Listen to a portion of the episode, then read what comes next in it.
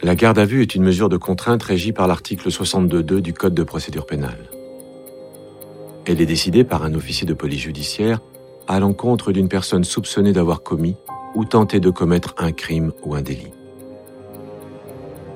Bienvenue dans Garde à vue, le podcast.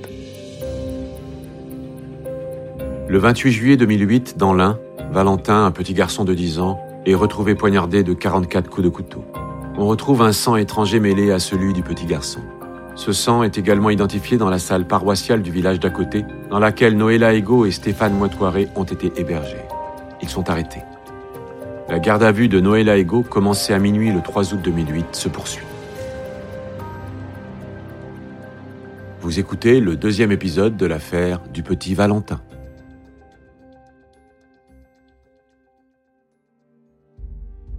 On attendait avec impatience le retour d'ADN. Capitaine Georges, section de recherche. J'ai été le premier informé puisque c'est le laboratoire qui m'a contacté sur mon portable. L'ADN euh, qu'on a retrouvé qui est mélangé dans le corps, enfin avec le sang du petit, c'est celui de Stéphane Moitoiré. Nous avions donc la certitude scientifique. Gendarme Frédéric, brigade de recherche. Donc une preuve matérielle que Stéphane Moitoiré était à l'origine des coups mortels portés euh, au jeune Valentin. S'il n'y a plus aucun doute sur l'implication de Stéphane Moitoiré dans le meurtre de Valentin, le mobile n'est toujours pas élucidé. Pourquoi? C'est la question du pourquoi. Gilbert Collard, avocat de la mère de Valentin. À laquelle euh, toutes les analyses les plus approfondies et méticuleuses de l'ADN ne répondront jamais. Et les gendarmes n'ont pas avancé non plus sur la responsabilité de Noëlla Ego. Est-elle l'instigatrice, la commanditaire de ce meurtre? A-t-elle apporté une aide matérielle à Stéphane Moitoiré Ou n'a-t-elle su qu'après ce que son compagnon avait commis? Trois précieuses heures se sont encore écoulées quand débute la troisième audition. La jeune maréchale des logis-chefs qui supervisait la procédure dans le bureau d'à côté vient assister ses collègues qui espèrent déstabiliser Sa Majesté en lui mettant sous le nez les résultats ADN. L'intérêt pour moi, c'était de venir, d'observer, de voir comment elle se comportait au niveau de l'ADN. Maréchal des logis-chefs Véronique, brigade de gendarmerie. Et à partir de ce moment-là, de pouvoir me faire une idée pour savoir comment éventuellement l'attaquer sur un autre angle. On a trouvé du sang sur le lieu de découverte du corps du petit garçon. C'est le même sang qu'on a trouvé sur la poignée de la porte de la salle du catéchisme où vous étiez. Mm-hmm. Vous comprenez? Il y a un lien entre le sang qu'on a trouvé sur la porte et celui qui est sur le corps, c'est le même. C'est scientifique. Ce sang, on vient d'avoir les résultats de l'ADN. C'est celui de Monsieur Moitoré. Ça peut arriver, il a dû passer au même endroit par hasard. Non, madame, les traces de sang de votre ami, on les a retrouvées mélangées au sang du petit garçon. Je sais pas quoi vous dire, je sais pas ce qui s'est passé. Il n'y a pas de hasard, aucun doute possible. Dans la salle du catéchisme, il y avait plein d'eau. Vous avez essayé de laver le sang. Il restait plein de traces sur les murs, au sol.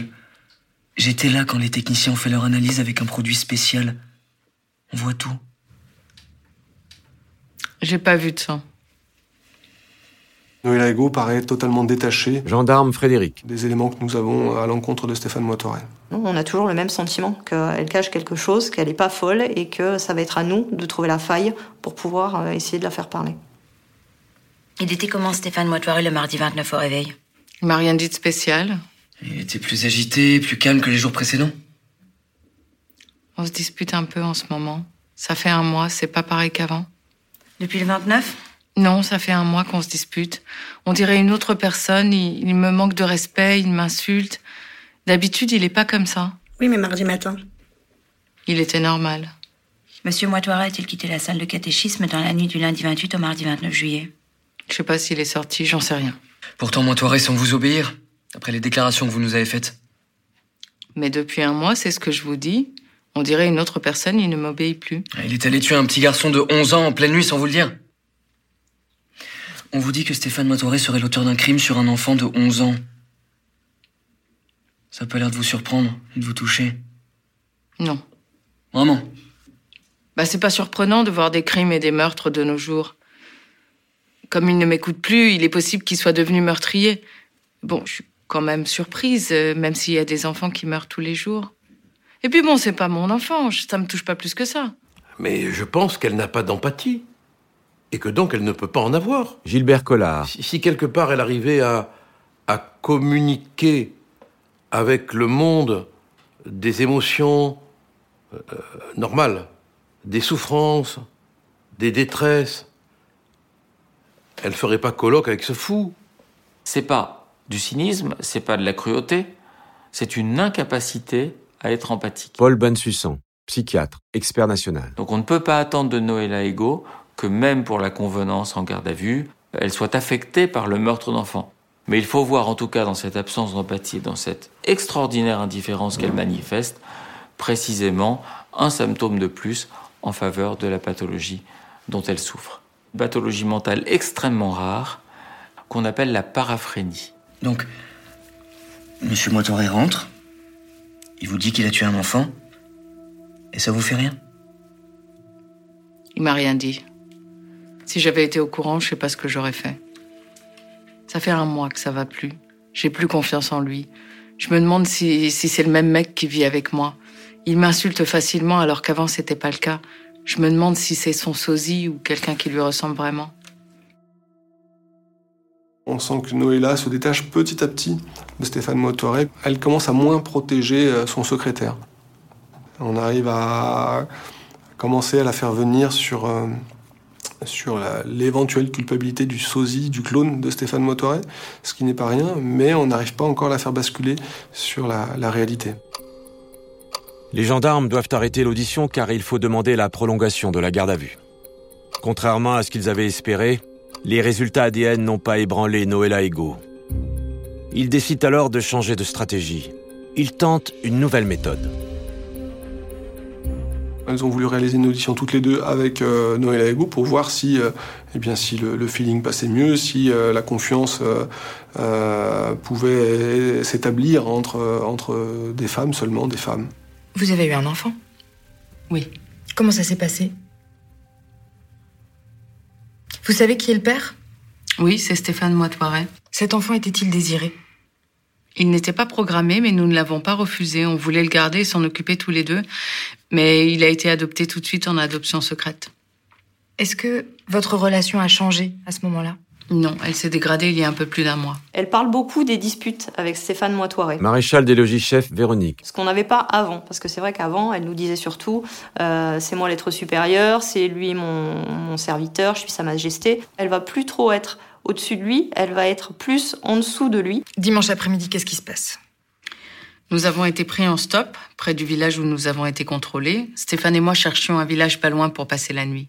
À des questions précises, elle répond de manière plus précise. On a vraiment l'impression que le courant passe. Qui est-ce qui a choisi la destination de Saint-Sorlin Stéphane a regardé la carte et il a choisi Saint-Sorlin. Je sais pas pourquoi celui-ci et pas un autre. Quelle heure était-il lorsqu'on vous a remis les clés? Hum, il commençait à faire nuit. À 10 heures, j'ai rentré les sacs et les bagages seuls dans l'hébergement. Euh, je me suis occupée du chat, j'ai mangé. Quand il a été interpellé, le couple tenait un chat en laisse. Et les gendarmes se sont demandé quoi faire de l'animal. Le chat, on l'avait gardé parce qu'initialement, on ne savait pas comment euh, le faire. Euh, on voyait bien que c'était un élément qui pouvait peut-être permettre Capitaine Georges. une accroche euh, de quelque chose. Et à ce moment-là, on se dit, est-ce qu'il serait pas opportun d'essayer d'utiliser cette corde sensible et d'essayer de discuter avec elle en lui disant de- que si elle, nous, si elle nous donne des éléments plus précis, euh, on pourrait éventuellement lui laisser voir son chat, ce qui n'est pas du tout prévu en matière de garde à vue. On essaie. On essaie, les circonstances sont exceptionnelles, on a un chat avec nous, ça c'est aussi exceptionnel. On tente. Les enquêtrices lui ont passé ce marché. Si elle répond aux questions, elle pourra voir son chat à la fin de cette audition. À 22h30, vous êtes tous les deux dans la salle de catéchisme. Oui. Qu'est-ce qui s'est passé après? Je me suis endormie rapidement. Et Stéphane? Stéphane a dû manger et faire sa toilette. Et ensuite? Je sais pas ce qui s'est passé. Vous avez entendu quelque chose? Non, je dormais. Et le matin, vous avez remarqué quelque chose? Le matin, on évite de se parler car il est sur les nerfs et après c'est la dispute. C'est pour ça que je me suis demandé si c'était lui ou bien un clone. Dès l'instant où, ça devi- où les, les choses deviennent importantes, où les choses peuvent la mettre en porte-à-faux, elle ne répond pas. Vous parlez régulièrement de disputes avec Stéphane Malfoiré, pourtant il vous doit obéissance.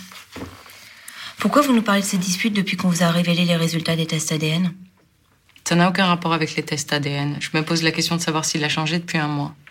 Pourtant, lui, dans ses propos, il répète en boucle qu'il est votre secrétaire fidèle. Mais moi, je subis ces agressions verbales depuis un mois. J'ai même pensé à le quitter pour poursuivre la mission seule avec mon chat. Moi, ton chat, je te l'aurais laissé au bord de la route. Un propos déplacé qui peut casser tous les efforts entrepris pour mettre Noëlla Ego en confiance. La jeune gendarme choisit de quitter la pièce pour ne pas perturber davantage l'audition. Le lundi après-midi, je n'assiste pas aux auditions de Noëlla Ego. Je m'occupe de mettre en page la procédure. Gendarme Sandrine, brigade de Je gendarmerie. tombe sur les photos de la découverte euh, du corps du petit Valentin. Je les visionne. Je me rends compte de cette scène euh, horrible où euh, on découvre un petit garçon au milieu d'une rue avec un vélo un peu plus loin, des taches de sang, beaucoup de sang. euh. Et euh, quand je retourne euh, en salle d'audition, j'ai ces photos, j'ai la visu du corps du petit garçon. Et étant jeune, débutant en gendarmerie, j'ai pas le recul pour en faire abstraction. Je comprends qu'il faut que je quitte la pièce pour le bien-être de la procédure. Maintenant, on est humain et effectivement, quand on n'a pas l'habitude, ben, il faut apprendre à avoir euh, un recul vis-à-vis de, de ce qu'on voit pour pas que ça touche et que ça perturbe le bien-être des auditions notamment. Avec cette quatrième audition, les gendarmes font du surplace. Bien que Noëlla Ego n'ait pas respecté le contrat, il décide de la laisser quelques instants avec son chat pour ne pas rompre le contact. Comme nous étions dans un monde assez euh, particulier, un monde de folie, Gendarme Frédéric. nous avons essayé de tout entreprendre pour, euh, pour obtenir les aveux de Noël Ego. Euh, le chat en fait partie.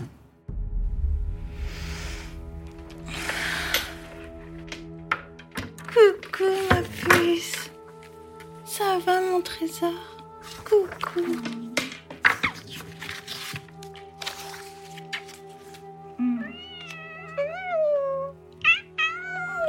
Ça suffit, les bobards, Noëlla. Si vous savez quelque chose, c'est dans votre intérêt de le dire. Mon trésor. Il faut nous dire ce que vous savez. Oui, oui. Vous allez prendre comme lui, vous allez pas y couper. Il est tout à fait logique que, que les gendarmes aient tout essayé, Paul Bensussan.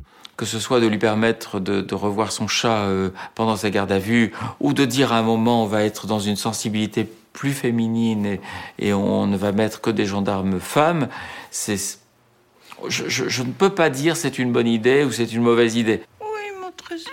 Il faut tenter, il faut voir comment ça répond et s'adapter en temps réel. On en est à presque 30 heures de garde à vue. Et on ignore toujours les circonstances de la mort du petit Valentin. Moitoiré, dans le bureau d'à côté, répète en boucle qu'il est le secrétaire de Sa Majesté. Impossible d'en tirer plus. Tout espoir de connaître la vérité repose sur ce que pourrait dire Noëlla Ego. Le dispositif féminin n'ayant pas fonctionné, le gendarme Frédéric reprend sa place dans la salle d'interrogatoire. Vous êtes toujours ensemble? Ah, Alors pourquoi Stéphane est-il parti seul le lundi 28 juillet au soir pour se rendre sur la nuit Je sais pas, je sais pas pourquoi il est sorti. Bon. Donc il est bien sorti ce soir-là. On s'est disputé car encore une fois, il ne voulait pas discuter d'un contrat pour le destin. Il disait que ça ne servait à rien alors que c'est très important. C'était où cette dispute? Dans la salle de catéchisme, Que fait Monsieur Moitoiré après? Il a mangé, il s'est lavé avec beaucoup d'eau. Après, je me suis couchée, je sais pas ce qu'il a fait. Le lendemain au réveil, vous avez vu une blessure sur la main gauche de Monsieur Moitoiré. Je l'ai vu mettre du scotch autour de son auriculaire gauche. Je lui ai demandé ce qui s'était passé. Euh, J'ai vu qu'il avait une blessure dont j'ai estimé qu'elle était peu profonde car elle ne saignait pas. Il m'a dit qu'il s'était euh, blessé avec un couteau. À la, à la réflexion, je suis même pas sûre que ce soit un couteau, je suis pas certaine. Les gendarmes multiplient les questions précises. En vain. Ainsi, Noëlla Ego ne sait pas pourquoi les murs et le sol de la salle paroissiale ont été lavés à grandes eaux, ni pourquoi son compagnon est sorti ce soir-là.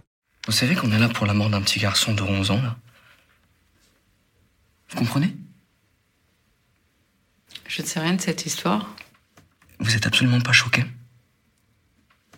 44 coups de couteau dans un gamin. Vous pensez pas que la famille mérite une explication? Stéphane m'a rien dit. Je sais pas pourquoi il a fait ça. Je sais pas pourquoi ce mec a mis 44 coups de couteau à un gamin par folie ou par envoûtement. C'est vous qui l'avez envoûté. Ah non, c'est pas moi. Je ne sais rien. Au bout de 31 heures de garde à vue, les gendarmes décident de lever l'audition. Ils comprennent qu'ils n'en apprendront pas davantage. Ils sont pessimistes. Certes, Noëlla Ego a enfin reconnu que Stéphane Moitoaré est bien sorti de la salle paroissiale, qu'il a tué le petit Valentin et qu'il s'est blessé avec un couteau. Mais elle n'apporte aucune information supplémentaire, pas le plus petit début d'explication. On ne sait toujours pas pourquoi l'enfant a été poignardé. On n'était pas sûr d'y arriver. Personnellement, oui, j'ai douté. Je pense que l'équipe également. 48 heures, c'est court et on avait réellement besoin d'avancer et de pouvoir donner à la famille une raison, expliquer pourquoi le petit était mort. Parce qu'on ne meurt pas à 11 ans. Il est très tard dans la nuit quand les enquêteurs rentrent chez eux pour se reposer quelques heures. Mais sur le trajet, une gendarme de l'équipe manque de se tuer. Elle s'est endormie au volant.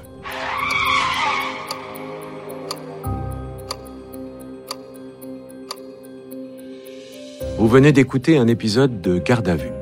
Retrouvez bientôt la suite. Et d'ici là, n'hésitez pas à vous abonner à ce podcast et à lui mettre plein d'étoiles.